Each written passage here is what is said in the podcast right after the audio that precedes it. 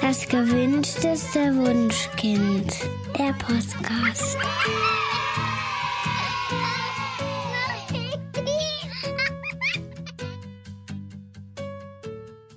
Hallo und herzlich willkommen zu Das gewünschteste Wunschkind, der Podcast mit Daniel Graf und Katja Seide. Ja, hallo ihr Lieben, schön, dass ihr wieder mit dabei seid. Wenn ihr regelmäßig bei uns reinhört, erinnert ihr euch vielleicht an Folge 102 Unfälle und Notfälle.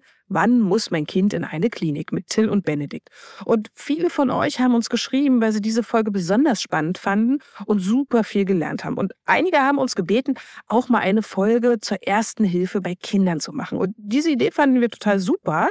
Und daher haben wir heute Larissa Meyer eingeladen. Larissa ist Notfallsanitäterin und hat im Belz Verlag ein Buch darüber geschrieben, wie wir Verletzungen, Unfälle und Krankheiten bei Kindern vorbeugen und richtig behandeln. Herzlich willkommen, Larissa. Hallo Daniel, hallo Katja.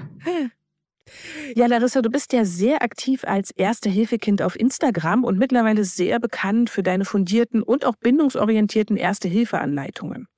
Du hast als Notfallsanitäterin schon viele herausfordernde Situationen erlebt und seitdem du selbst Mutter geworden bist, ist es dir ein besonderes Anliegen, über die Maßnahmen für Gesundheit, Unfallprävention und eben auch Erste Hilfe speziell bei Kindern zu informieren. Denn, das wissen vielleicht nicht alle, die allgemein für Erwachsenen empfohlenen Maßnahmen sind nämlich nicht immer auf Kinder übertragbar. Du sagst, Kinder sind einfach keine kleinen Erwachsenen. In welchen Situationen wird denn das besonders deutlich? Ja, also es gibt viele Situationen tatsächlich, wo das deutlich wird. Erstmal muss ich mit Kindern natürlich ganz anders nochmal umgehen. Und dann ist es einfach so, dass die Anatomie auch nochmal ganz anders ist. Gerade so bei den, ja, Angst-Elternthemen, Verschlucken und Wiederbelebung mache ich die Maßnahmen echt nochmal ein bisschen anders als bei den Erwachsenen. Und sowas muss man halt einfach wissen, weil das lernst du nicht in einem normalen Führerschein-Erste-Hilfe-Kurs. Du, du sagst ja in deinem Buch, dass die Prävention von Unfällen einen unterschätzten Stellenwert hat. Also wir kennen natürlich alle die Redewendung, vorbeugen ist besser als heilen. Äh, jetzt ist die Frage, wie macht man das im Alltag? Also es gibt einerseits Eltern, die ihre Haus oder ihre Wohnung, ihr Haus oder ihre Wohnung komplett kindersicher machen. Und es gibt auf der anderen Seite Eltern, die sagen, äh, dass ihr Kind nicht in einem Glashaus aufwachsen soll und, und die dann eben auf den Lerneffekt setzen.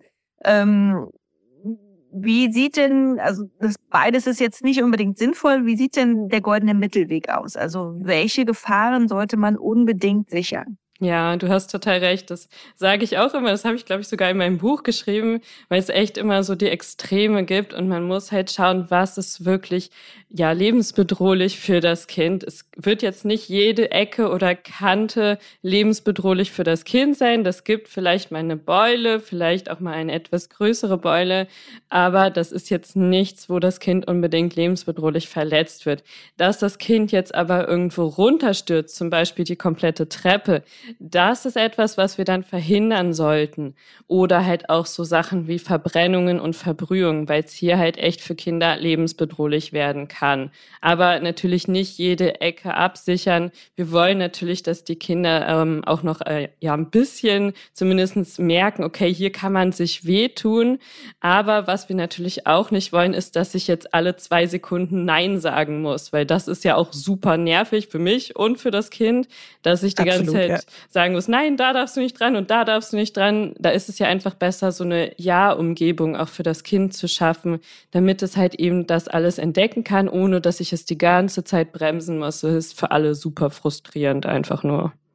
Ich habe im Internet ähm, so, so ein Ding gesehen, da setzen Eltern jetzt äh, ihren Kindern, die gerade laufen lernen oder, oder überhaupt stehen lernen, so einen Rucksack auf. Wo, sieht aus wie, wie eine kleine Schildkröte. Und wenn die dann nach hinten umfallen, dann fallen sie, also fällt der Kopf äh, nicht knallig auf den Boden. Das wäre aber auch was, was du nicht empfiehlst, oder? Nee, also das ist nicht notwendig, genauso wie Helme tatsächlich zum Krabbeln lernen. Das ist alles nicht notwendig. Das Kind muss ja auch lernen, okay, wenn ich umkippe, dann tut das weh. Wenn es jetzt nicht merkt, dass das weh tut, dann macht es das ja immer wieder, weil es wird ja aufgefangen von dem Kissen. Im schlimmsten Fall wird das für das Kind ein lustiges Spiel, wenn es immer wieder aufgefangen wird, entweder von mir als Eltern oder eben von diesem Schildkrötenrucksack. Ne? Also das muss es schon merken, dass das weh tut. Nur weil ein Kind jetzt mal beim, ja, sich aufregt, Richten üben hinfällt, ist das ja jetzt nicht direkt eine schwerwiegende Verletzung. In der Regel habe ich ja jetzt auch zum Beispiel irgendwelche Krabbelmatten, wo das Kind dann auch noch drauf plumpst. Also das Kind wird jetzt nicht direkt sich schwerst verletzen. Alles, was aus der eigenen Körperhöhe passiert, ist sowieso erstmal etwas, wo die Verletzungsgefahr jetzt nicht so groß ist.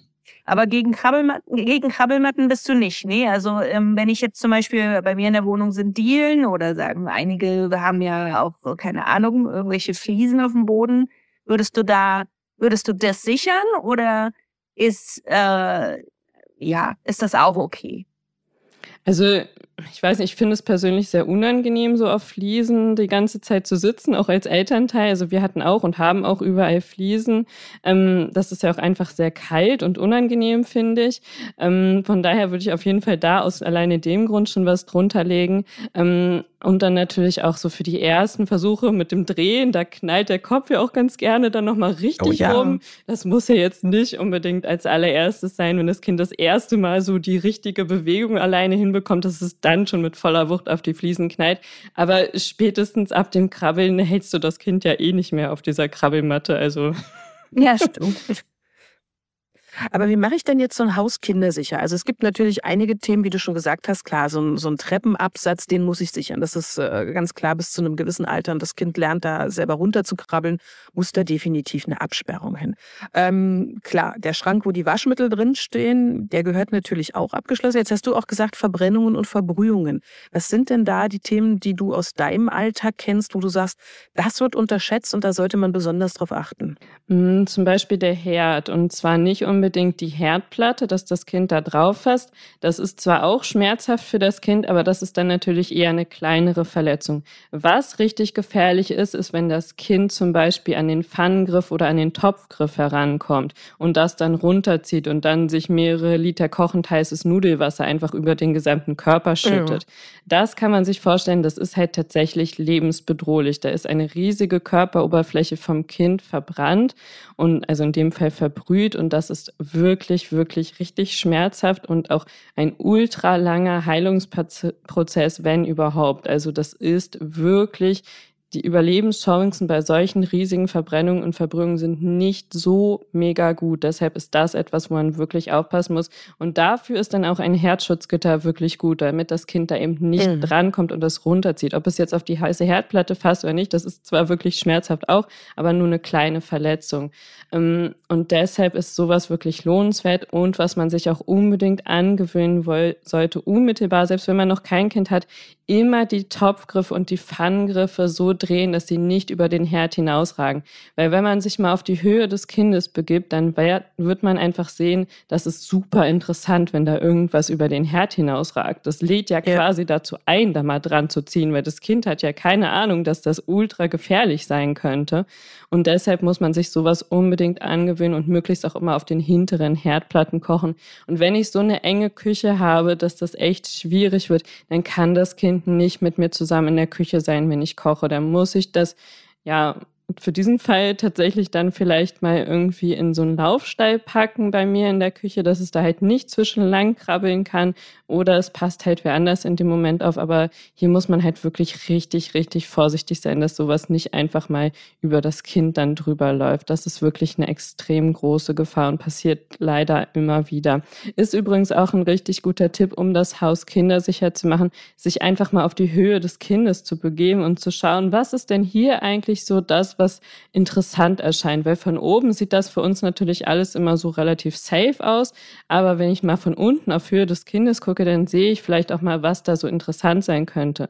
Auch sowas wie Schränke, Schubladen sind natürlich für Kinder in einem gewissen Alter ultra interessant, weil die anfangen, die auszuräumen, weil sie anfangen reinzuklettern und wenn sowas ja. nicht an der Wand befestigt ist, dann kann das, Physik sei Dank oder sei Pech, einfach umkippen. Und ja. das ist natürlich natürlich sehr fatal, wenn das dann auf so ein Kind draufstürzt, so ein meterhoher Schrank, weil auch wenn der richtig schwer ist, wenn da die richtigen Kräfte wirken, kippt der einfach um. Oh, man sich gar nicht vorstellen. Ja. Ähm, aber auch der Garten bietet ja einige Gefahren. Ne? Wie kann ich die denn bestmöglich absichern? Ja, im Garten ist das, was besonders gefährlich ist, vor allen Dingen Wasser. Ähm, das muss jetzt gar nicht sein, dass ich irgendwie einen Teich oder einen Pool habe. Sowas sollte ich auf jeden Fall absichern und sowas muss auch so abgesichert werden, dass man da nicht einsinken kann. Also nur so eine Folie über dem Teich oder über dem Pool ist nicht gut, weil wenn da das Kind draufhält, dann sinkt es natürlich ja. trotzdem ein und dann ist da auch Wasser. Das ja. ist also nicht so hilfreich, sondern es muss dann schon so ein richtiger Zaun sein, wo das Kind nicht drüber kommt. Und selbst da muss man halt das Kind wirklich gut im Blick behalten, weil wir wissen selber, die Kinder kommen da irgendwann ja, drüber. ähm, mhm. Aber was total unterschätzt wird, wird, sind so andere Wasserstellen, wie zum Beispiel Regentonnen. Auch eine Regentonne ist ja super anziehend für Kinder. Sowieso alles mit Wasser ist ja super anziehend. Ja.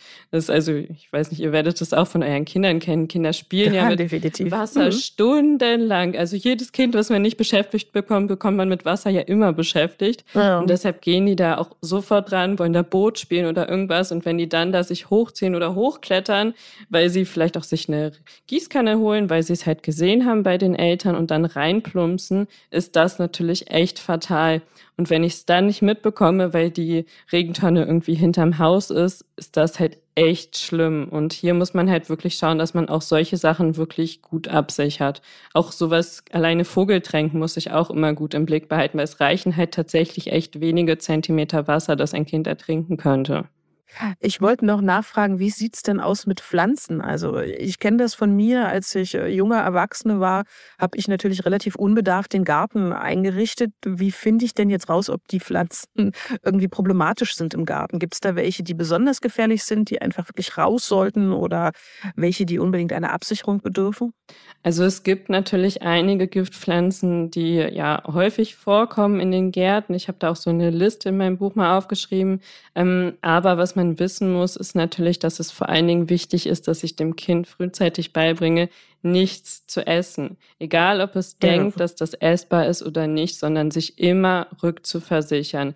Weil, ihr wisst es auch, es sehen viele Sachen super ähnlich aus. Dann denke ich, das ist irgendwie eine Blaubeere und das ist was anderes. Und das wäre natürlich fatal. Und gerade solche Sachen mit Beeren, da muss man immer so ein bisschen schauen, weil das verleitet Kinder tatsächlich so dazu, sich die in den Mund zu stecken. Ähm, das kann man aber auch ganz gut einfach dadurch verhindern, dass man die Blüten zum Beispiel direkt abschneidet. Also zum Beispiel sowas Kirschlorbeer hat fast jeder mittlerweile im Garten und mhm. das blüht ja erst weiß und dann kommen da diese Beeren dran, die auch giftig sind genau. und die kann man ja einfach die Blüten abschneiden, dann verteilt sich das ja auch nicht so mit den ganzen Pflanzen, weil das sieht sich ja immer weiter aus. Da hat man zwei Sachen mit einer Klappe geschlagen. Ja, super Idee. Und wie sieht's aus, ähm, wenn man jetzt unterwegs ist? Also ich bin ja Stadtkind. Meine Kinder laufen also mit mir als Fußgänger durch die Stadt oder fahren mit dem Rad oder Daniel fährt ja mit dem Auto. Ähm, worauf sollten da Eltern ganz besonders achten? Ja, man muss wissen, dass Kinder natürlich im Straßenverkehr erstmal sich noch nicht so gut zurechtfinden in den ersten Jahren. Kindern ist ja sowieso bis vier Jahren so eine Gefahr überhaupt nicht bewusst. Die sind ja komplett von uns abhängig. Ähm, das bedeutet, wir müssen den Kindern zeigen, dass das jetzt hier gefährlich ist. Wenn ein Kind das nicht wüsste, dann würde das mitten auf der Straße stehen und würde nicht merken, dass das hier gerade gefährlich ist. Ähm, erst mit 14 Jahren können Kinder tatsächlich vorausschauendes Gefahrenbewusstsein entwickelt haben, um dann eben auch Gefahren abzuwenden im Vorhinein. Sonst stehen sie halt mitten auf der Autobahn und merken dann, dass es gefährlich ist, was ja auch nicht so sinnvoll ist. Mhm. Also hier muss man mhm. wirklich schauen, dass es halt ähm, etwas ist, wo ich das Kind wirklich eng begleiten muss. Selbst wenn ich denke, okay, das Kind weiß das, dass hier eine Straße ist und dass hier Autos kommen, wenn da irgendwas interessanter ist, eine Katze, ein Ball, ja, die Kinder rennen ja trotzdem hinterher, auch wenn sie es eigentlich wissen. Und das ist halt super gefährlich, dass man ja, sich leider nicht so darauf verlassen kann, dass die Kinder, obwohl sie etwas eigentlich wissen müssten, sich wirklich zu 100 Prozent daran immer halten, weil sie halt auch schnell mal abgelenkt sind und dann halt nur noch auf die andere Sache achten. Und hier muss ich halt wirklich sehr gut schauen, dass ich das immer gut im Blick behalte. Und ich muss halt auch wissen, dass ein Kind im Straßenverkehr natürlich für andere Verkehrsteilnehmer sehr schlecht sichtbar ist. Ähm, wenn das zwischen den Autos plötzlich hervorkommt, dann sieht ein Autofahrer das sehr, sehr spät. Ich muss also schauen, dass mein Kind immer in heller Kleidung, möglichst gerade jetzt in der dunkleren Jahreszeit unterwegs ist, damit es wirklich frühzeitig gesehen wird. Sowas wie Warnwesten ist super. Ähm, und wenn es natürlich als Fahrradfahrer oder mit irgendwelchen anderen Fahrzeugen unterwegs ist, dass es immer einen Helm trägt, das ist auch auf jeden Fall sehr, sehr wichtig. Also ich sage auch, dass man tatsächlich ab Bobbycar einen Helm tragen sollte. Mhm. Mhm. Jetzt reden wir ja heute über Unfälle und Notfälle. Ähm, wie bereite ich mich denn als Elternteil bestmöglich auf äh, ja, äh, Vorkommnisse zu Hause ein? Also was sollte ich im Haus haben? Was sollte in meiner Hausapotheke vorrätig sein? Ja, das. Damit ich bestmöglich vorbereitet bin. Das kommt natürlich immer darauf an, was jetzt tatsächlich bei dem Kind für Erkrankungen schon vorliegen, was also häufiger vorkommt. Das sind dann so die Medikamente, die ich brauche. Ähm, was natürlich bei jedem Kind da sein sollte, sind irgendwelche Medikamente für Fieber und Schmerzen, weil es einfach super nervig ist, wenn das Kind nachts oder am Wochenende krank ist und ich dann noch los muss in die Notdienstapotheke. Das möchte ich nicht. Ähm, auch wenn das Kind dann irgendwie Zahnschmerzen hat. Zahnungsschmerzen sind ja teilweise auch echt zu fies. Ähm, da yeah. dann dem Kind schnell irgendwie ein Schmerzmittel geben zu können, ist einfach so wertvoll. Das sollte ich schon immer da haben, dass ich das dann geben könnte. Ähm, am Anfang natürlich irgendwie in Zäppchenform und dann später halt als Saft. Das funktioniert ja bei vielen Kindern ähm, so dann ganz gut. Ähm, was ich noch so brauche, ist eine Zeckenpinzette auf jeden Fall. Das sollte eigentlich jeder zu Hause haben, weil man eine Zecke immer schnellstmöglich entfernen sollte. Je schneller ich die entferne, desto weniger Chance hat sie, irgendwelche Krankheitserreger zu übertragen. Also nicht erst zum Hausarzt gehen oder zum Kinderarzt und da einen Termin vereinbaren im schlimmsten Fall, sondern wirklich direkt unmittelbar entfernen. Man kann da nicht großartig was falsch machen. Ähm, je schneller sie raus ist, desto besser. Wenn es jetzt nicht zu 100 Prozent richtig ist, ist es immer noch besser, als dass die Zecke da länger drin bleibt bleibt tatsächlich. Mhm. Ähm, natürlich Pflaster und so ein bisschen Wundmaterial, also ein paar kleinere Kompressen, Verbände ist auch immer ganz gut, was man auf jeden Fall da haben sollte. Ähm, Kühlpacks auch auf jeden Fall. Gerade wenn die Kinder dann in den Kindergarten gehen, wird man das merken, dass sie dann anfangen, ja. immer nach einem Kühlpack zu verlangen, weil das den Kindern irgendwie im Kindergarten so eingetrichtert wird. Also da muss dann immer ein Kühlpack sein. Es wird dann eine Sekunde draufgehalten und das war's dann. Ja. Ihr kennt es anscheinend auch. Also. Genau, Konditionierung definitiv. Ja, aber es bietet offenbar auch so ein bisschen Trost. Also Kinder haben auch so das Gefühl, äh, ja, was tun zu können, wenn sie einem anderen Kind dann ein Kühlpack besorgen. Ja, ich glaube auch. Also ist mir auch aufgefallen bei meinem Sohn, das wurde da echt nochmal mehr. Aber das ist natürlich keine Pflicht. Ne? Also wenn ein Kind jetzt eine Beule nicht unbedingt kühlen möchte, dann muss ich das jetzt nicht festhalten und fixieren und da jetzt irgendwie das Kühlpack draufhalten. Das ist ja nur ein mhm. Angebot, dass es halt dadurch angenehmer sein könnte.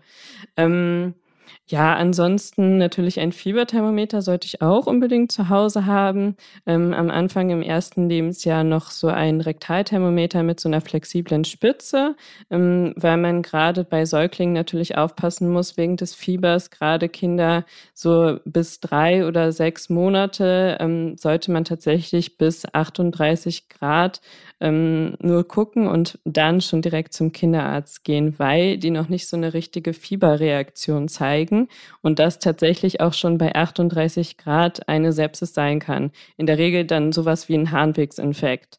Ähm, okay. Da muss ich also bei den kleinen Mäusen tatsächlich sehr gut aufpassen und deshalb messe ich da rektal, weil das Ohrthermometer bei den ganz kleinen, auch wenn es zulässig ist, noch nicht so richtig gut mhm. funktioniert, weil ich einfach nicht tief genug ins Ohr reinkomme. Und mhm. dann nehme ich halt ein Ohrthermometer. Also ab einem Jahr nehme ich ein Ohrthermometer, dann haben die meisten auch keine Lust mehr auf das Rektalthermometer. Von daher geht das ganz gut. Ja. Ähm, die anderen Messarten, die sollte ich eher vermeiden. Also sowas wie Stirn, Mund oder Achsel ist furchtbar ungenau. Also das bitte nicht machen, dann kann ich es auch direkt schätzen. okay, äh, gut zu wissen. Das Kind ist warm. ja. Gut zu wissen. Also ja. tatsächlich äh, halte ich meine Hand immer noch an die Stirn der Kinder, aber also das ist ja um um einmal kurz zu gucken, ist es heiß oder nicht. Und dann nimmt man halt das, das Thermometer. Okay, aber gut zu wissen, dass zum Beispiel im Mund es auch nicht, ähm, nicht so richtig gut misst. Ähm, mm, genau. Lass uns mal jetzt über so ein paar klassische Situationen sprechen, äh, in die wir Eltern wahrscheinlich alle irgendwann geraten. Also wir können jetzt natürlich nicht auf alle Situationen und Notfälle ausführlich eingehen. Wer sich wirklich rundum informiert informieren möchte, der kann das äh, ganz genau in deinem Buch dann nachlesen. Ähm, da gibt es auch einen Nachschlageteil von A wie allergische Reaktionen bis Z wie Zahlen. Ähm, aber lass uns jetzt mal so ein paar klassische Situationen ansprechen. Ähm, das, wovor wirklich die allermeisten Eltern Angst haben, ist, dass sich ihr Kind verschluckt. Ähm, und also die Aspiration von Fremdkörpern. Äh, in den meisten Fällen schafft es ja das Kind, den Fremdkörper durch Husten wieder loszuwerden. Aber was, wenn das nicht klappt?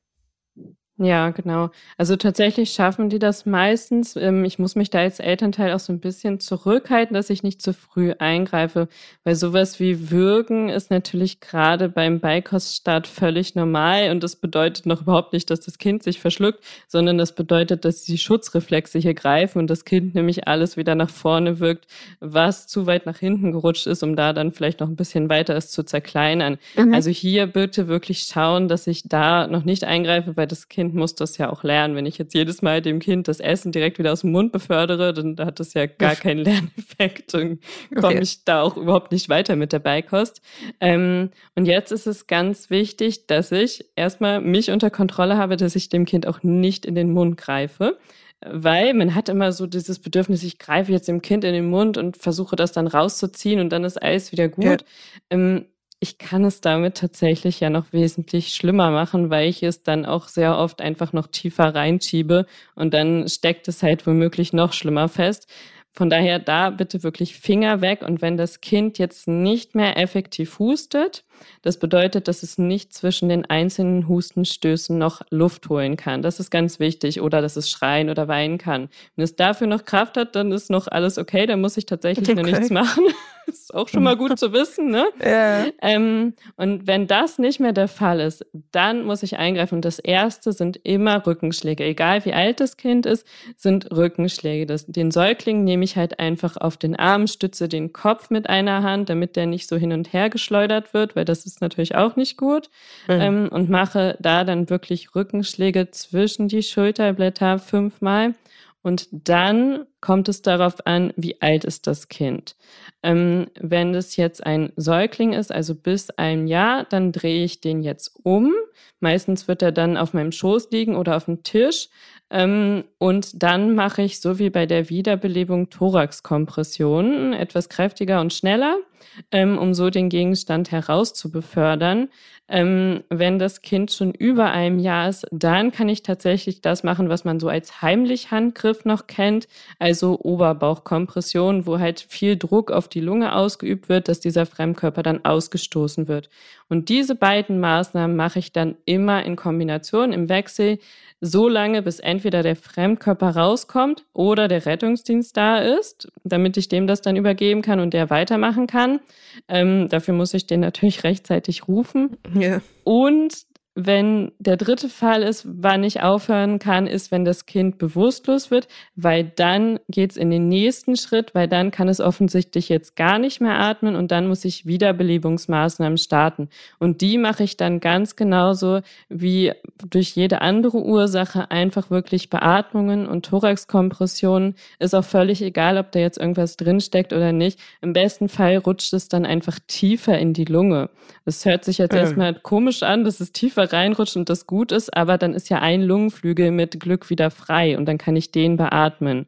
Und dann okay. wird es halt später im Krankenhaus entfernt. Oh. Aber das ist tatsächlich ähm, sehr wichtig, dass ich das weiß, dass ich dann tatsächlich das trotzdem ganz genauso mache. Ja. Okay. Es hört sich jetzt natürlich, ja, ne, die Vorstellung ist wirklich schlimm. Ein bisschen, ähm, ja. Was man wissen muss, ist, dass das tatsächlich Gott sei Dank nicht so häufig vorkommt, dass wir so weit machen müssen.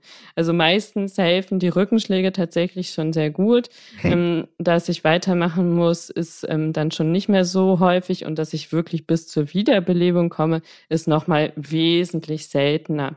Und ich kann das ja auch ziemlich gut darüber verhindern, was ich meinem Kind dann so gebe. Also ganze Weintrauben zum Beispiel sind nicht so die gute Idee. Die können halt furchtbar mhm. gut feststecken. Und wenn ich sowas halt nicht mache, dann ist die Gefahr, dass da wirklich was feststeckt, halt auch nicht so riesengroß. Gibt es noch irgendwas außer äh, Weintrauben, das, was du jetzt äh, nicht empfehlen würdest? Also so, keine Ahnung, äh, Würstchenscheiben oder so? Blaubeeren vermutlich, ne? Ja, genau. Also alles, was so beerig ist, so prall elastisch, also Cocktailtomaten, Blaubeeren, ähm, Weintrauben, alles Mögliche. Ähm, Nüsse auch. Also gerade Erdnüsse sind halt super ja. fies. Ähm, die können halt auch ultra schnell verschluckt werden. Man sagt tatsächlich, bis das Kind Nüsse selber schreiben kann, sollte es die besser nicht im Ganzen bekommen. Mhm. Man soll natürlich Nüsse nicht komplett in der Ernährung ähm, jetzt weglassen. Die sind super wichtig ähm, und super gesund auch in gewissen Mengen. Deshalb kann zum Beispiel als Nussmus ist es halt super optimal. Oder zum Beispiel in Muffins irgendwie so Monday äh, Mehl, heißt das, glaube ich, dann verbacken. Mhm. Ähm, das ist also überhaupt kein Problem, aber es soll halt nicht im Ganzen oder in Stückchen sein. Ähm, und was tatsächlich auch etwas ist, was viele nicht wissen, ist, ähm, dass diese Apfelspalten auch ein relativ großes Verschluckungsrisiko sind, mhm. weil das halt sehr hart ist und da relativ unkontrollierte Stücke abbrechen können. Man empfiehlt tatsächlich eher den Apfel, wenn man das machen möchte, im Ganzen zu geben, dass das Kind sich da so ein bisschen was abnagt oder halt in irgendwelchen anderen Formen. Aber so diese typischen Spalten, die man ganz gerne auch mit auf dem Spielplatz hat, sind tatsächlich so ein größeres Verschluckungsrisiko. Es gibt solche Netze, wo man ähm, so einen Apfel reinpackt, so eine Apfelspalte und ähm, dann dreht man das an den Griff fest und dann kann das Kind sozusagen den Griff festhalten und dann an dem Netz lutschen und so trotzdem Apfel essen. Ist das was, was du empfiehlst oder ist das jetzt übertrieben oder? Kennst du die, hm. die Dinge? Ja, also das, das, da halte ich tatsächlich nichts von. Okay. Ähm, also dann lieber dem Kind das in irgendeiner anderen Form anbieten, wenn ich da irgendwie Sorge habe. Aber diese, ja, ich glaube, Fruchtsauger heißen die ja, ähm, das ist tatsächlich was, was nicht so gut ist, weil das Kind da halt auch sehr lange drauf rumlutscht. Mhm. Ähm, natürlich dann sehr lange auch diese süßen Sachen an den Zähnen einfach sind. Das ist dann so ein bisschen wie Nuckelflasche mit irgendwelchen süßen Säften füllen. Das ist dann auch nicht so gut, wenn es die ganze Zeit an den Zähnen dran ist, natürlich. Ähm, ich würde sowas nicht empfehlen und tatsächlich dann eher die Lebensmittel einfach in einer anderen Form anbieten. Und man muss halt darauf achten, dass das Kind auch beikostreif ist. Ne? Wenn die Beikostreifezeichen erfüllt sind, dann kann ich dem Kind halt auch bedenkenlos die Sachen geben, die geeignet sind für Kinder in dem Alter, ohne dass ich da Sorge haben muss, dass da jetzt großartig unmittelbar etwas passiert, ähm, solange das Kind halt auch mit aufrechtem Oberkörper sitzt. Das ist vielleicht auch nochmal ganz wichtig zu betonen, dass Essen wirklich nur im Sitzen mit aufrechten Oberkörper sein sollte. Jetzt hast du ja vorhin gesagt, ähm, es kann passieren, dass das Kind bewusstlos wird, wenn es sich verschluckt. Das kann ja auch in anderen Situationen vorkommen. Ich habe in deinem Buch gelesen, dass 15 ähm, Prozent aller Kinder unter 18 Jahren zumindest einmal kurzzeitig bewusstlos werden. Und ähm, mit Erschrecken habe ich festgestellt, dass ich in so einem Fall überhaupt gar nicht wüsste, was ich machen müsste, sollte, wenn ich mein Kind in so einem Zustand vorfinden würde. Was, was mache ich denn dann? Ja, das ist tatsächlich gar nicht so anders wie bei den Erwachsenen. Also meistens ist es bei Kindern tatsächlich so, die werden halt einmal kurz ohnmächtig und sind dann sofort wieder wach. Dann muss ich nicht großartig was tun, außer vielleicht so ein bisschen auf Ursachenforschung gehen. Hat das Kind zu wenig gegessen, getrunken? War das jetzt irgendeine Schmerzreaktion vielleicht auch? Das ist ja auch ganz typisch. Ähm, wo ich aber dann schauen muss, wenn das Kind länger bewusstlos ist, dann erstmal natürlich schauen, ist das jetzt wirklich nur Bewusstlosigkeit oder atmet es auch nicht? Wenn das Kind nicht atmet, dann natürlich trotzdem Wiederbelebungsmaßnahmen. Wenn das Kind noch atmet, dann mache ich auch bei Kindern tatsächlich eine stabile Seitenlage. Mhm. Ähm, die hat man ja hoffentlich mal in irgendeinem Erste-Hilfe-Kurs bei Erwachsenen zumindest gelernt. Die kann man auch genauso tatsächlich bei Kindern machen. Natürlich sind die ähm, Arme und Beine alle ein bisschen kürzer und kleiner. Das Ach. funktioniert aber auch. Ähm, das Einzige, wo es ein bisschen problematisch ist, sind äh, tatsächlich die Babys, weil da halt die Arme und die Beine noch so kurz sind, dass das nicht so richtig hält, weil man natürlich die Arme und Beine bei der stabilen Seitenlage so als Stütze benutzt und da rutschen die Kinder halt ganz gerne dann mal auf den Bauch einfach. Ähm, da kann man dann tatsächlich eine Bauchlage stattdessen machen, einfach das Kind auf den Bauch legen bei Kindern unter zwei Jahren und den Kopf vorsichtig zur Seite drehen. Das hatte komplett gleichen Effekt. So wird der Atemweg freigehalten und das Kind bekommt wieder Luft oder bekommt die ganze Zeit Luft quasi, während es bewusstlos ist und der Atemweg wird nicht blockiert. Ähm, was man nicht machen sollte, ist irgendwie versuchen, die Zunge aus dem Hals rauszuziehen. Das machen leider auch einige. Ja, das wurde früher immer so gesagt, ne? Ja, also es war jetzt tatsächlich auch manchmal wieder in den Zeitungen, dass das bei irgendwelchen Fußballspielern gemacht wurde. Ähm, das bitte nicht machen. Also wirklich den Kopf bei Kindern ähm, bis einem Jahr in die Neutralposition machen. Also die liegen auf dem Rücken, gucken dann senkrecht zur Decke. Bei Kindern ab einem Jahr überstrecke ich den Kopf, ganz genauso wie bei den Erwachsenen, um den Atemweg frei zu bekommen. Und dann mache ich die stabile Seitenlage und dann muss ich natürlich hier auch wieder den Kopf überstrecken. Dann wird automatisch die Zunge daran gehindert, da halt hinten etwas zu blockieren. Dann muss ich sie nicht noch händisch herausziehen. Okay, und was auch relativ häufig vorkommt im Alltag und äh, man als Eltern aber eigentlich nicht weiß, bis es dann vorkommt, sind so Krampfanfälle. Also ich glaube, äh, Fieberkrämpfe ähm, haben vielleicht einige Eltern schon mal erlebt. Affektkrämpfe äh, gibt es auch. Ähm, das sind wirklich schlimme Erlebnisse für die Eltern, für die Kinder eigentlich gar nicht mehr so. Ähm, äh, sag mal, aus welchen Gründen können Kinder krampfen und ähm, was macht man denn in so einer Situation? Ja, also es gibt viele Gründe. Ein paar hast du ja schon aufgezählt. Also so ein Affektkrampf ähm, gibt es. Dann gibt es die typischen Fieberkrämpfe, die wahrscheinlich viele kennen, vor denen auch viele Angst haben bei Fieber. Mhm. Ähm, dann gibt es natürlich so ganz normal epileptische Anfälle. Es können natürlich auch schon Kinder Epilepsie haben. Ähm, dann gibt es natürlich irgendwelche Krampfanfälle aufgrund von Gehirnverletzungen zum Beispiel. Auch das gibt es. Bei Vergiftungen kann das auch vorkommen. Es gibt da viele Ursachen. Ähm, die Ursache an sich ist in der Situation ja aber erstmal gar nicht so wichtig. Ähm, wichtig ist halt einfach zu wissen, was tue ich dann. Ähm, der Affektkrampf ist jetzt hier so ein bisschen außen vor, weil meistens ist es so, die Kinder regen sich furchtbar wegen irgendwas auf ähm, und sind halt völlig von ihren Gefühlen übermannt oder sie haben halt auch gerade so ein Schmerzerlebnis zum Beispiel und kippen dann einfach um und sind dann auch sofort wieder da. Da muss ich in der Regel nichts machen, ähm, außer halt beim Kind zu sein und es dann zu beruhigen und immer mhm. ja dann auch im Nachhinein nochmal zu beruhigen. Ähm, da muss ich nicht großartig was machen in der Regel. Aber bei einem anderen, so wie Fieberkrämpfe zum Beispiel, da muss ich dann natürlich schon einschreiten, ähm, weil das Kind im Nachhinein auch in der Regel bewusstlos noch kurzzeitig ist. Ähm, was wichtig ist, ist, dass ich so einen Krampfanfall nicht dadurch aufhalten kann, dass ich das Kind festhalte. Bedeutet also, wenn mein Kind einen Krampfanfall hat, dann muss ich es unbedingt sicher auf dem Fußboden ablegen. Ich brauche gar nicht erst versuchen, das Kind auf dem Arm festzuhalten. Die entwickeln unglaubliche Kräfte, die ich noch nie bei meinem Kind erlebt habe. Entweder tue ich meinem Kind sehr doll weh, weil ich es versuche krampfhaft festzuhalten bei diesem Krampfanfall oder es rutscht mir runter und fällt auch noch auf den Boden. Deshalb wirklich das Kind sicher ablegen, am besten irgendwie auf den Teppich, Krabbelmatte Matte oder so und dann wirklich schauen, dass es sich nicht den Kopf noch am Stuhl, Tisch oder so anschlagen kann, also das vielleicht auch irgendwie noch zur Seite ziehen und dann einfach kurz Geduld haben, so schlimm sich das in der Situation auch anhört. Ich kann einmal schauen, dass ich auf die Uhr gucke, wie lange der Krampfanfall jetzt dauert.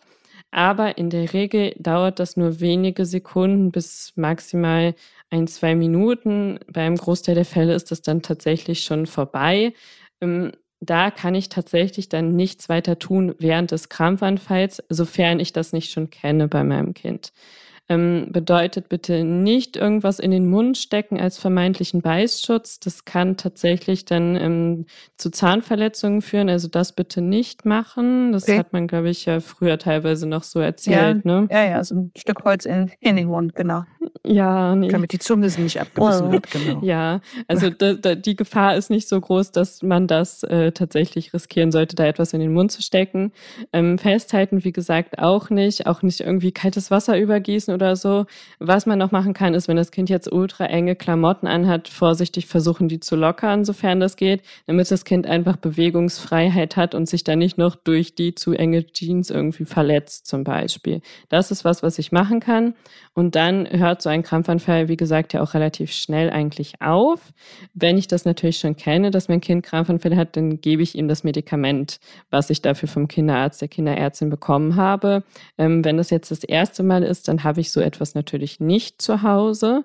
Ähm, ist auch nicht sinnvoll, sowas im Vorhinein zu Hause zu haben, weil dazu sind es einfach zu wenige Prozent der Kinder, die überhaupt jemals so einen Krampfanfall bekommen. Also es sind so ungefähr sechs Prozent aller Kinder überhaupt die Fieberkrämpfe zum Beispiel bekommen. Ne? Man denkt immer, es sind, weiß oh. Gott, wie viele und alle haben da total Angst vor, dabei ist es halt eigentlich super wenig. Ja ist halt einfach nur etwas, was man halt häufiger mal mitbekommt, weil es natürlich für Eltern eine ultra erschreckende Situation ist. Aber eigentlich ist die Gefahr für das eigene Kind gar nicht so riesig groß. Außer ich selber hatte das vielleicht schon als ähm, Kind. Dann ist die Wahrscheinlichkeit tatsächlich größer, dass ich sowas dann vererbt habe. Ähm, da lohnt es sich einfach mal die eigenen Eltern vielleicht zu fragen, ob ich als Kind das vielleicht auch hatte. Dann kann ich mich zumindest seelisch schon mal darauf vorbereiten, dass eventuell mein Kind das von mir leider dann auch vererbt bekommen hat. Aber das Gute ist, das verwechselt sich.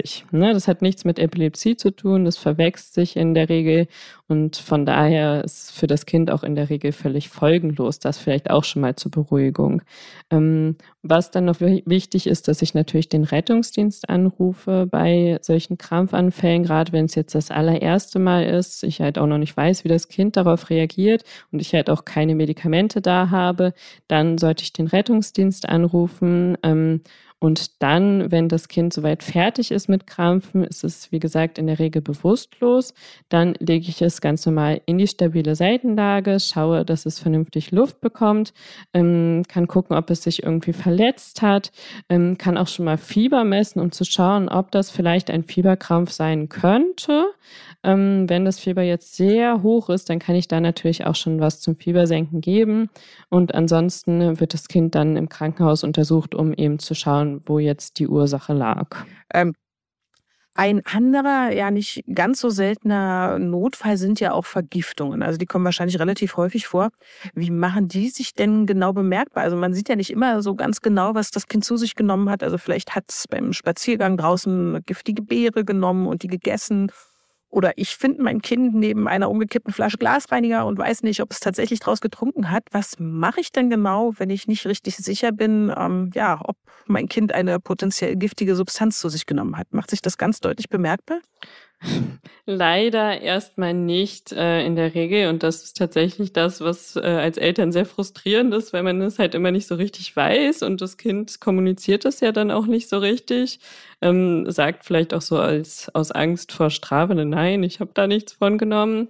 Ähm, was wichtig ist, ist natürlich dann als allererstes, dass ich die Substanz, was auch immer das ist, einfach entferne, dass das Kind da nicht noch mehr aufnehmen kann. Wenn das Kind da jetzt irgendwie mit den Händen in dem Glasreiniger drin rumgepatscht hat, das vielleicht auch im Gesicht hat, dann das alles erstmal abwaschen.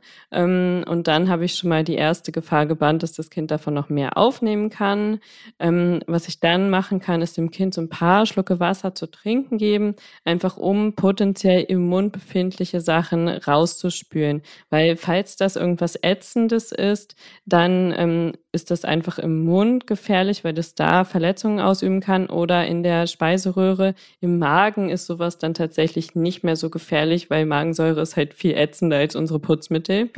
Ähm, von daher ist das dann nicht so schlimm. Äh, gut wäre es natürlich, wenn das Kind das einfach dann ausspucken könnte, so wie beim Zähneputzen, sich also quasi einmal im Mund ausspülen kann.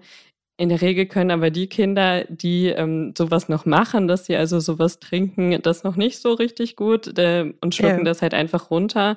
Ähm, von daher ist das dann auch okay, wenn es dann im Magen landet. Die Menge, die dann noch zusätzlich im Magen ankommt, ist jetzt nicht mehr relevant dann.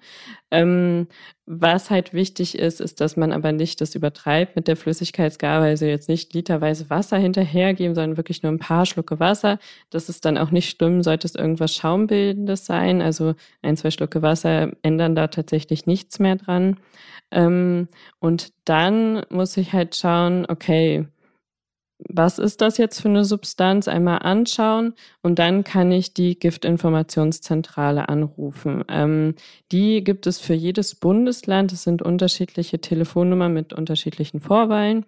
Am besten auch direkt jetzt äh, einmal abspeichern ähm, für ja. das eigene Bundesland, wenn man das jetzt gerade hört. Ähm, und dann ähm, kann man da anrufen und die sagen einem dann genau zum Gewicht, Alter, Größe des Kindes passend, ob die Substanz, die man da jetzt hat, potenziell überhaupt schädlich ist. Weil in der Regel ist es so, dass tatsächlich in 80 bis 90 Prozent der Fälle das zwar super ärgerlich ist, dass das Kind das jetzt getrunken hat, aber die Menge einfach mhm. so gering war, dass das Kind davon keinerlei Schäden trägt. Das bedeutet natürlich nicht, dass ich das jetzt herausfordern muss, weil es kann halt auch immer mal schief gehen. Ja. Aber nur so als Entwarnung, dass es tatsächlich so ist, dass wenn die Giftinformationszentrale angerufen ist, die nur in 10 bis 20 Prozent ungefähr tatsächlich dann sagen, es muss ein Rettungsdienst gerufen werden. Ähm, in der Regel ist das etwas, was man dann einfach zu Hause beobachten kann. Wenn die dann natürlich sagen, okay, es muss irgendwas gegeben werden, dann das bitte auch unbedingt machen oder halt den Rettungsdienst rufen, je nachdem, was die sagen. Also ich, sich da wirklich unmittelbar daran halten, was die sagen. Auch bitte nichts vorher geben, keine Kohletabletten, ähm, keine anderen Entschäumer oder sowas. Wirklich immer erst in Rücksprache mit der Giftinformationszentrale das machen. Die einzige Ausnahme ist, wenn mein Kind jetzt wirklich unmittelbare Symptome zeigt, die vielleicht auf eine Vergiftung hindeuten könnten. Also ja, Krampfanfälle, Bewusstlosigkeit, Schwindel, Erbrechen, leider völlig unspezifisch alles. Es könnte also auch von allen möglichen anderen Sachen kommen.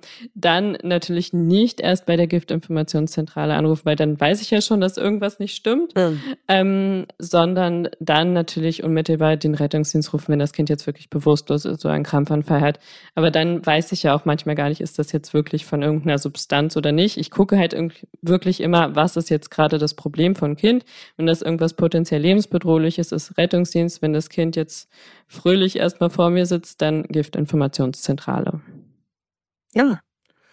Ähm, jetzt hast du ja vorhin gesagt, dass gerade bei der Wiederbelebung doch ähm, ein paar besondere Dinge bei Kindern zu beachten sind. Ähm, ja, erklär uns doch mal genau, wie das funktioniert. Also es ist wahrscheinlich jetzt ein bisschen schwierig vorzustellen, ähm, aber Versuch mal dein Bestes. ja, also ähm, wichtig zu wissen ist natürlich erstmal, es ist Gott sei Dank relativ selten, dass ein Kind wiederbelebt werden muss. Ähm, und wenn das der Fall ist, dass ein Kind wiederbelebt werden muss, dann hängt es häufig mit der Atmung zusammen. Und weil das so ist, haben wir eine Modifikation bei den Kindern. Und zwar, dass wir, wenn wir feststellen, okay, das Kind ist bewusstlos und es atmet auch nicht, dass wir dann fünf Beatmungen vorweg machen weil wir wissen, okay, es liegt häufig an der Atmung und man kann tatsächlich mit diesen fünf Beatmungen dann eventuell schon das Problem beheben, was ja super gut ist, ne? dass man dann gar nicht Aha. weitermachen muss. Ja. Ähm, und was man wissen muss, ist, dass natürlich ähm, gerade beim Baby der Kopf jetzt relativ klein ist. Ähm, da jetzt also einfach ähm, Mund-zu-Mund-Beatmung zu machen, ist ein bisschen schwierig, sondern da mache ich dann Mund-zu-Mund- und Nasebeatmung. Also ich nehme Nase und Mund des Kindes in meinen Mund und ähm, ich überstrecke, wie gesagt, auch nicht beim Baby den Kopf, sondern ich mache diese Position, wo das Kind halt senkrecht zur Decke guckt. So geht Luft rein, wenn ich den Kopf überstrecke beim Säugling, geht tatsächlich keine Luft an, weil die Anatomie da, wie gesagt, noch ein bisschen anders ist. Das ist schon mal wichtig zur Beatmung, also immer fünfmal Beatmungen im besten Fall vorweg. Wenn ich das jetzt vergessen habe, dann ist es so, wie es ist. Dann muss ich mich da jetzt nicht mehr damit aufhalten, das dann irgendwann noch nachzuholen, sondern dann mache ich halt einfach weiter. Und was jetzt wichtig ist zu wissen, wir machen in der ersten Hilfe genau so die Wiederbelebung wie wir es bei den Erwachsenen gelernt haben, auch bei den Kindern und auch bei den Babys. Immer 30 Mal drücken, zweimal beatmen und das immer im Wechsel, den Rettungsdienst nach spätestens einer Minute rufen und dann immer weitermachen, so lange, bis der Rettungsdienst kommt oder das Kind sich aktiv dagegen wehrt. Ähm, das ist vielleicht auch nochmal ein ganz entscheidendes Ding, weil viele immer denken, sie müssten zwischendurch kontrollieren, ist da jetzt irgendwie Puls oder so. Und ähm, erstmal den Puls kontrollieren wir gar nicht mehr. Ähm, ich weiß nicht, wie das bei euch im Erste-Hilfe-Kurs mal war vom Führerschein. Ich glaube, man hat das vor einigen Jahren tatsächlich noch gelehrt dann. Mhm. Ja, ja. Habt ihr noch gelernt, ne, mit Pulskontrolle. Mhm. Das ist mittlerweile raus. Man kontrolliert tatsächlich nur noch die Atmung, auch bei Kindern. Okay. Und das macht man auch nicht zwischendurch während der Wiederbelebung, weil man davon ausgehen kann, wenn ich erstmal in diesem Rhythmus drin bin, mit 30 mal drücken, zweimal beatmen, dann ist das nichts, was ich so einfach beheben kann. Da braucht es in der Regel dann Medikamente, Strom, also so ein ID zum Beispiel, ähm, richtige Intubation. Das ist also nichts, was ich selber beheben kann, leider, sondern ich bin in dem Moment die Herz-Lungen-Maschine meines Kindes. Ich sorge dafür, dass das Gehirn weiterhin mit Sauerstoff versorgt wird über das Herz, solange bis der Rettungsdienst kommt und dann eingreifen kann. Wenn das nicht der Fall wäre, dann würden halt sehr schnell Gehirnzellen absterben und das ist dann irgendwann nicht mehr rückgängig zu machen. Und deshalb ist es so wichtig, dass ich das mache ähm, und dass ich halt auch keine Pausen mache, um vermeintlich irgendwie die Atmung zu kontrollieren oder den Puls. Weil jedes Mal, wenn ich aufhöre, selbst für die Beatmung aufhören ist nicht so optimal, muss aber sein, ähm, fällt halt quasi der Blutdruck, den ich selber erzeugt habe, ab. Mhm. Also ich bin jedes oh. Mal wieder so weit, dass ich es erstmal wieder aufbauen muss. Und wenn ich natürlich häufig Pausen mache, fällt es halt immer wieder ab und das Gehirn kann nicht vernünftig durchblutet werden. Und deshalb mache ich wirklich immer weiter. Und wenn das Kind tatsächlich wieder einen Impuls bekommen sollte, ist es nicht schlimm, wenn ich weitermache. Auch der Rettungsdienst macht bewusst weiter übrigens, okay. wenn man auf dem EKG mhm. das sieht.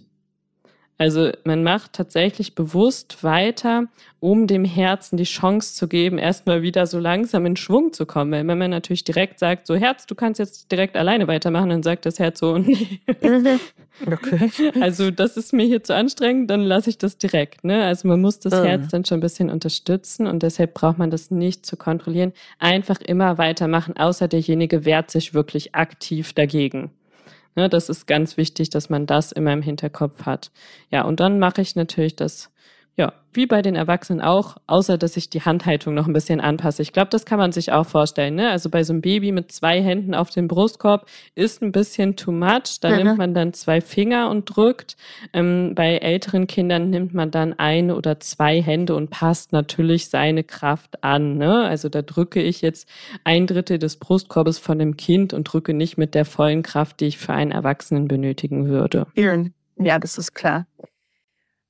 Also es ist wirklich, wirklich ein gruseliges Thema und man möchte echt überhaupt nicht drüber nachdenken. Ähm, ich, wir machen gleich mal mit gruseligen Sachen weiter, äh, nämlich dann, wenn, wenn sich Körperteile nicht mehr da befinden, wo sie hingehören, sondern abgerissen werden. Also ich hatte tatsächlich eine Bekannte, ähm, da ist in, in der Küche ein Unfall passiert, das Kind ist gestolpert, wollte sich irgendwie an der am Schrank ähm, abstützen und da war ein, ein Haken für ein, für ein Handtuch, also für ein Geschirrhandtuch. Ja. Und dieses, dieser Haken war so, so äh, scharf, dass dann die kleine, der kleine Finger, also die, die Spitze sozusagen abgeschnitten wurde. Was mache ich dann? Ja, sowas passiert tatsächlich auch manchmal. Ähm, wichtig zu wissen ist natürlich, dass hier ähm, der Mensch erstmal vorgeht. Also ich versorge als allererstes die Wunde, die halt ähm, am Körper unmittelbar ist, also in dem Fall dann den Finger, ne, dass ich da erstmal die Blutung stoppe weil es bringt natürlich nichts, sich jetzt um den Finger zu kümmern und dann blutet es die ganze Zeit, mhm, sondern da wirklich erstmal dann, ja, Druckverband zum Beispiel, je nachdem, ob das eine größere oder kleinere Blutung ist, je nachdem, wie ich die stoppen kann, dann einen Verband machen, damit das erstmal versorgt ist. Und dann kümmere ich mich um das abgetrennte Körperteil. Da sagen wir auch Amputat zu. Ähm, und da muss ich jetzt schauen, dass ich das möglichst gut behandle, weil ich möchte ja, dass das eigentlich wieder angenäht wird werden kann. Das klingt jetzt ein bisschen einfach, also ist natürlich äh, komplizierter, aber im Endeffekt möchte ich ja, dass das wieder seine Funktion erhält. Und deshalb muss ich hier schauen, dass ich das möglichst sauber halte. Bedeutet aber, ich darf das auch tatsächlich nicht sauber machen, sondern es bleibt exakt so, wie es ist, weil auch durch ähm, Wasser würde ich das tatsächlich ähm, zerstören, sondern ich nehme es einfach mit einer sauberen Kompresse, wickle es darin ein und dann tue ich es in eine Plastiktüte. Dann ist es schon mal geschützt. Und dann nehme ich mir noch einen zweiten Plastikbeutel. Da tue ich dann Wasser und ein paar Eiswürfel rein. Und da kommt dann dieser Beutel rein, möglichst auch mit der Öffnung gar nicht so komplett reinschmeißen, sondern dann beide Öffnungen zusammenbinden ähm, und dann so das Kühlen. Das ist ganz wichtig, dass es nicht direkt da drauf ist, weil sonst könnte das tatsächlich eine Erfrierung bekommen, dann ist es auch nicht mehr brauchbar. Ja. Ähm, das sind halt alles immer so Faktoren. Ähm, und da dann wirklich schauen, dass das so gut aufbewahrt wird und dann mit dem Kind zusammen auch äh, im Krankenhaus landet. Das ist auch immer ganz wichtig, dass man das dann auch mitgibt. Das ähm, gerät nämlich manchmal so ein bisschen in Vergessenheit. Ja, klar. Okay. genau. Aber das ist halt was, wo man wirklich schauen muss, okay, ne, dass ich da das kühl halte, aber dass es halt nicht zu kalt ist und dass ich mir immer vor Augen halte, okay, was ist gerade wichtiger, nämlich das Kind mit der Verletzung ist natürlich erstmal wichtig und danach kümmere ich mich um das zweite. Oder wenn ich im Optimalfeld zu zweit bin, ähm, dann kümmere ich mich natürlich um die ähm, Sachen parallel. Ne? Das ist natürlich auch wichtig. Und dann ähm, brauche ich in der Regel bei sowas eigentlich auch den Rettungsdienst. Außer es ist jetzt wirklich nur die Fingerkuppe und ich habe das ganz gut im Griff. Das Kind hat jetzt nicht furchtbare Schmerzen dann kriege ich das vielleicht auch so hin, das Kind ins Krankenhaus zu bringen. Aber alles, was größer ist, da würde ich auf jeden Fall den Rettungsdienst dann für rufen. Okay. Okay, ja, ich glaube, eine besondere Herausforderung ist für Eltern ja auch immer, wenn es so stark blutet. Also ich habe ja mich für besonders tapfer gehalten und immer gedacht, ah, Blut macht mir nichts aus. Also wenn sich jemand übergibt, das ist was anderes, aber Blut kann ich in rauen Mengen sehen. Und dann war ich mit meinem Kind mal im Krankenhaus und das hat so ein äh, venösen Zugang bekommen und äh, hat sich den irgendwie wieder rausgezogen, oh. unabsichtlich. Und dann sprudelte oh. das Blut aus der, aus der Vene. Und mir ist ganz schlecht geworden. Also es ist wahrscheinlich gar nicht viel. Also es war schon für mein Empfinden viel, aber da habe ich erst mal gemerkt, dass ich da wirklich empfindlich bin. So, ich habe natürlich nach der Schwester geklingelt, das war am einfachsten, aber äh, wie, wie, wie schaffe ich es denn besonders zu reagieren, wenn mir das irgendwie zu Hause oder unterwegs passiert? Ja, also viele sind dann natürlich in so einem Überlebensmodus dann einfach. Die können das dann einfach, egal okay. was vorher war. Ähm, das ist tatsächlich sehr gut, äh, weil man dann so ja. im adrenalierenden Rausch kann man plötzlich ganz viele Dinge, die man sich vorher nie zugetraut hatte. Ähm, das ist sehr, sehr gut eingerichtet. Ähm, ja, man muss halt schauen, okay, wenn ich das jetzt nicht so gut ab kann mit Blut, dann sollte ich halt als allererstes dafür sorgen, dass das halt abgedeckt ist ne, dass ich dann halt irgendwie schnell diese Blutung abdecke, stoppe, dass ich mhm. da selber gar nicht so das ähm, unmittelbar mitbekomme. Auch so Nasenbluten ist ja zum Beispiel eine häufig sehr blutige Angelegenheit. Äh. Das kann man sich natürlich ähm, ein bisschen netter machen, indem man einfach einen dunklen Lappen zum Beispiel nicht, also nimmt, dann sieht man einfach nicht so, dass es so doll blutet. Äh. Dann bekommt man vielleicht auch weniger Panik und man sollte vielleicht auch einfach wissen, dass Blut, wie du es schon gesagt hast, ist sieht halt oftmals viel aus, aber es ist eigentlich gar nicht so viel. Ähm, gerade so eine Kopfplatzwunde, die Kinder ja häufiger mal so gerade oh, beim ja. Laufen lernen. Ja. Also das hört sich nach Erfahrung an. Nein, nein, nein. ähm, ja, das, also das ähm, sieht halt häufiger viel schlimmer aus, als es ist tatsächlich. Ähm, und von daher ja, muss man sich das vielleicht immer wieder einfach vor Augen führen, dass es zwar Blut ist und dass das auch nicht gut ist, wenn es jetzt viel und lange blutet, aber dass es natürlich in der Regel nur relativ wenig Blut ist, auch wenn ich denke, dass es relativ viel ist ähm, und dass ich dann halt einfach schnellstmöglich diese Blutung stoppe. Also wenn es jetzt wirklich eine arterielle Verletzung ist, ähm, wo das Kind sich jetzt irgendwie ja, keine Ahnung, in die Hand geschnitten hat oder so, dann ist es was, wo ich das natürlich schnell mit einem Druckverband einfach stoppen sollte. Ähm, das ist dann wirklich die oberste Priorität und dann ist ja Gott sei Dank diese Sache auch erstmal weg. Ähm, ja, ich glaube, man gewöhnt sich da vielleicht auch so ein bisschen dran, weil natürlich am Anfang die Kinder kleinere Verletzungen haben und das sich dann so ein bisschen steigert. Ich weiß nicht, könnt ihr ja vielleicht mal sagen, ich, ich persönlich kann da halt immer nicht so viel sagen, ähm, wie man selber als Eltern das empfindet. Ich kann es nur sagen, wie es mir zugetragen wird, weil ich selber das natürlich in einem gewissen Maße gewohnt bin. Ja, man. so, so makaber das klingt. Das, man kommt natürlich, also in so einer, in so einer Notsituation äh, reagiert man einfach. Also da schaltet man, glaube ja. ich, auch alle eigenen Gefühle ab, sondern, sondern kommt dann in so, so einen lustigen Modus, ja.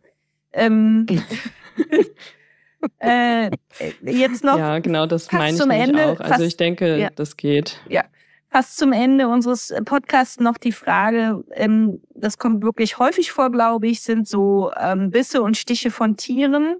Ähm, Gibt es da irgendwelche universellen Tipps für die Behandlung oder kommt es stark auf den Verursacher an? Also Katzenbiss, weiß ich, ist was Schlimmes. Ähm, genau. Ähm, ja, tatsächlich äh, kommt es hier sehr darauf an, was jetzt der Verursacher ist, ähm, ob das jetzt ein größeres oder kleineres Tier ist. Also wenn es sowas ist wie eine Zecke, ähm, dann ist es einfach wichtig, diese Zecke schnellstmöglich loszuwerden, wirklich einfach Zeckenpinzette oder Zeckenkarte nehmen ähm, und senkrecht rausziehen und fertig. Das ist wirklich ganz, ganz wichtig, dass man das hier schnellstmöglich entfernt und dann in der Regel einfach beobachten, ob sich da irgendwelche Symptome zeigen, die jetzt darauf hindeuten können, dass da eine Infektion stattgefunden hat. Ist leider manchmal ein bisschen diffus. Also so eine Rötung äh, ist zum Beispiel immer so ein Indiz, muss aber nicht immer vorkommen, leider. Ähm, so grippeähnliche Symptome könnten auch damit im Zusammenhang stehen muss man halt immer wirklich sehr genau beobachten. Also ähm, die Zecken sollte man sich auch immer notieren, dass man wirklich weiß, wann so etwas war, weil wenn das jetzt irgendwie ein paar Jahre später irgendwelche Symptome gibt, dann weiß man das in der Regel gar nicht mehr, dass da irgend so ähm, Zeckenvorkommnis war. Ähm, und wenn es jetzt größere Tiere sind, wie Hunde oder Katzen, dann ist ja meistens eher die Wunde das Problem. Ähm, und du hast völlig recht, Katze ist tatsächlich sehr problematisch. Es kommt in 50 Prozent Prozent der Fälle tatsächlich zu einer schwerwiegenden Infektion der Wunde, weil die einfach einen Biss haben, der sehr gemein ist. Der wird nämlich sehr schnell verschlossen und unten ist halt eine sehr große Wunde in der Haut drin oder im Fleisch tatsächlich drin. Und hier können sich dann viele Keime unmittelbar unter Luftabschluss vermehren und das, was so im Speichel von der Katze drin ist, ist jetzt auch nicht unbedingt harmlos.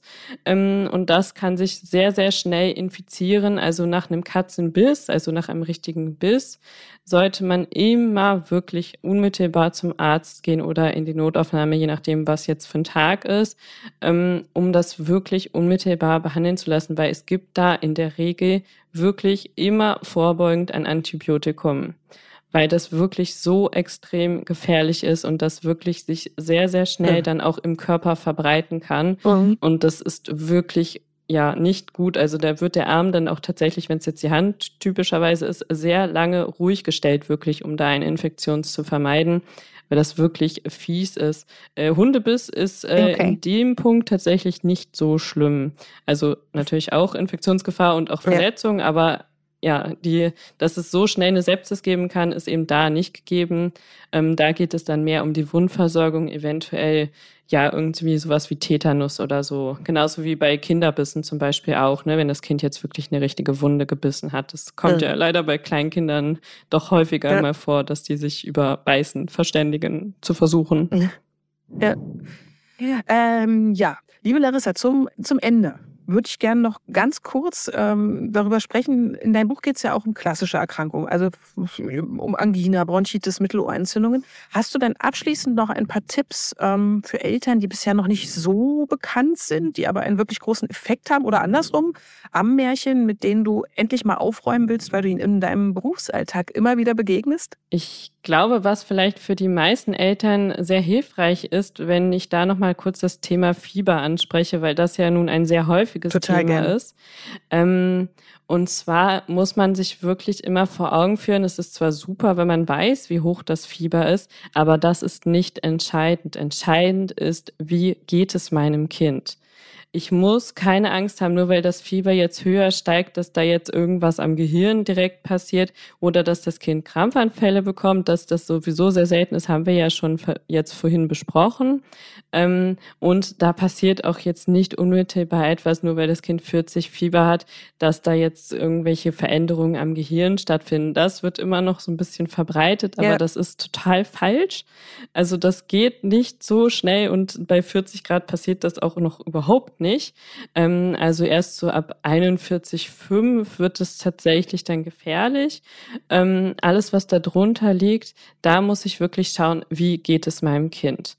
Wenn das Kind noch übers Sofa springt und alles ist gut und das macht jetzt noch Alarm damit, dann hat es offensichtlich jetzt nicht so große Probleme. Wenn ich dem Kind dann auch noch äh, Fiebermedikamente gebe, dann wird es noch mehr rumspringen und dann wird es sich überhaupt nicht mehr ausruhen. Ja. Wenn mein Kind natürlich mit 38 Grad oder 38,5, so wie ich auch, komplett in den Seilen hängt und ich einfach weiß, dass es einem dann nicht gut geht, dann kann ich dem natürlich auch dann schon was geben. Dann muss ich nicht das aushalten, bis das Kind endlich 40 Fieber hat, dass ich ihm irgendwas geben kann. Ne, das ist wirklich ganz wichtig. Wir behandeln das Kind, wir behandeln nicht das Thermometer.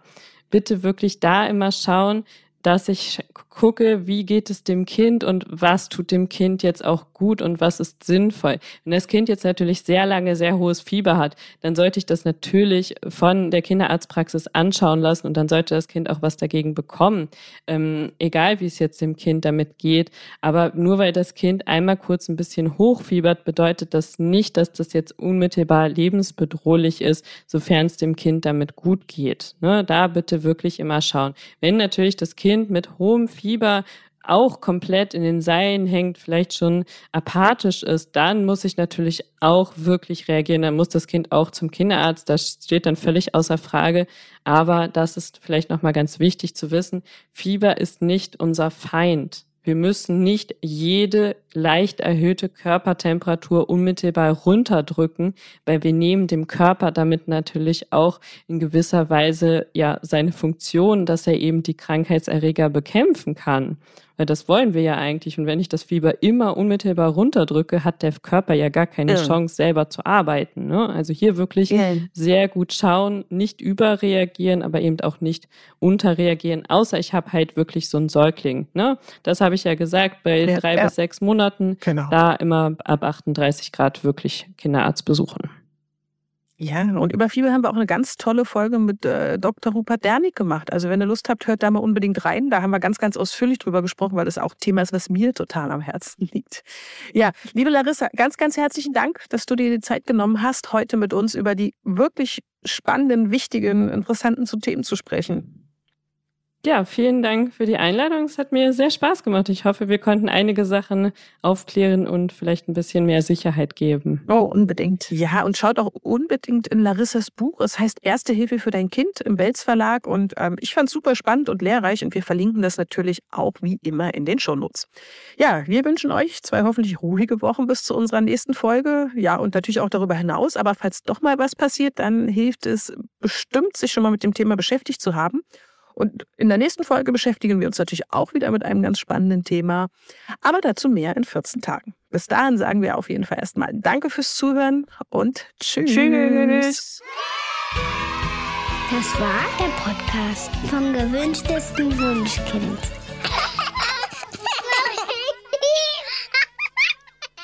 Dieser Podcast ist eine Produktion der Audio Alliance.